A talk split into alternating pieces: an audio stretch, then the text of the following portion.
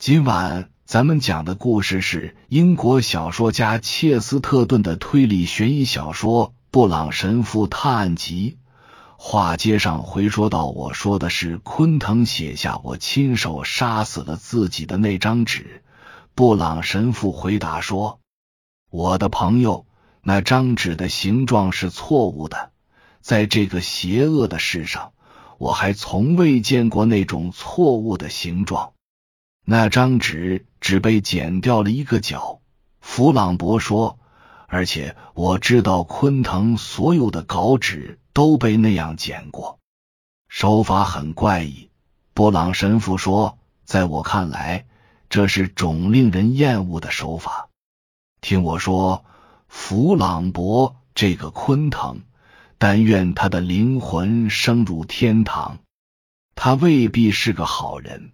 但他确实是名妙笔生花的艺术家，虽然他的笔迹很难认，但笔力遒劲，字形漂亮。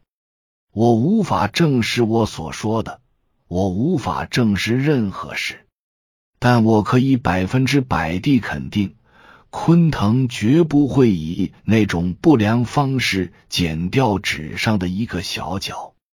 假如他出于某种目的。比如为了大小合适装订或其他什么的，需要剪下一点，他会剪裁成别的样子。你还记得那张纸的形状吗？太不好看了，惹人讨厌的形状，就像这样。你还记得吗？布朗神父用燃着的雪茄在暗夜中快速挥动。画下不规则的正方形。由于他动作太快，弗朗博只看见形同象形文字的图案在黑暗中发出火光，也就是他的朋友曾谈起的象形文字符号。他们无法被破译，却毫无疑问象征着恶意。但是神父又开始抽雪茄，靠在椅子上凝视顶棚。弗朗博便说：“假设剪掉直角的另有其人，另外那个人为什么要让昆腾自杀，又要剪他的稿纸呢？”布朗神父仍然靠在椅背上，凝视着顶棚，但他从口中拿开雪茄，说道：“昆腾根本没有自杀。”弗朗博瞪大眼睛盯着他，啊！这太玄乎了，他大声说道：“那他为什么承认自杀呢？”神父探身向前，双肘支在膝盖上，看着地面，深沉而又清晰的说：“他根本没有承认自杀。”弗朗博放下雪茄。你的意思是，他说那句话是别人伪造的？不。布朗神父说：“的确是昆腾自己写的，就是吗？”弗朗博越听越气。昆腾在一张纸上亲笔写下：“我亲手杀死了自己。”但形状不对。神父冷静的说：“哦，又是该死的形状！”弗朗博不耐烦的大叫。形状对不对？跟这事有什么关系吗？总共有二十三张被剪过的纸。神父不为所动，继续说：“可是只有二十二个剪掉的直角，因此有一个直角被毁掉了，很可能是那张写了字的纸上的。现在明白一些了吗？”弗朗博脸上露出一线希望的光亮。他说：“昆腾还写了别的内容，还有几个字，比如说他们会告诉你们我亲手杀死了自己，或者别相信，就像孩子们通常说的，太好玩了。”他的朋友说：“可那个直角还不够半英寸宽，根本写不下一个字，更不用说五个字了。你想想看。”有这样一个符号，它比逗号大不了多少，却是那个恶人的罪证，因此必须要弄掉。会是什么呢？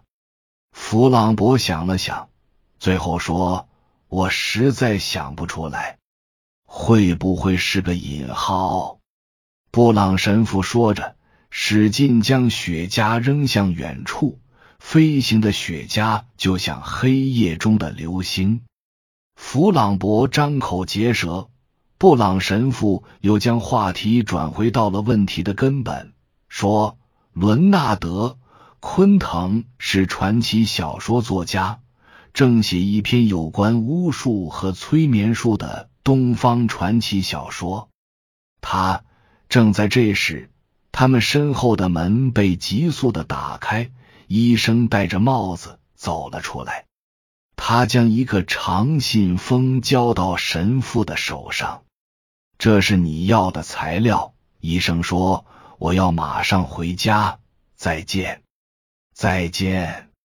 布朗神父话音未落，便见医生疾步走向花园大门。他出门的时候没有关上前门。一束煤气灯光线照在他们身上，接着这束光线，布朗打开信封，开始读这封信。亲爱的布朗神父，你赢了，加利利人。另外，我诅咒你那双眼睛，他们真有穿透力。难道你所宣扬的那套理论真的存在某种意义吗？我从童年开始便相信天性以及所有自然功能和本能，无论人们称之为道德的或是不道德的。早在我成为医生之前的很长时间，当我还是小学生的时候，我就开始养老鼠和蜘蛛。我确信世界上最美好的事便是成为一个好动物。但就在刚才，我的信念动摇了。我一直相信本性，但现在看来，本性会背叛一个人。你的那套宣教真的有意义吗？我越来越病态了。我爱慕昆腾的妻子，那有什么错？天性让我去爱她，是爱让这个世界有了意义。我也诚心诚意的以为，昆腾的妻子和我这样一个洁净的动物在一起会更幸福，不必再受那个疯子的折磨。这种想法又有什么错呢？我不过是以科学家的方式证实事实而已。他本该过上更幸福的生活。按照我的信条，我完全可以杀死昆腾。他死了对谁都好，甚至也是为了他自己好。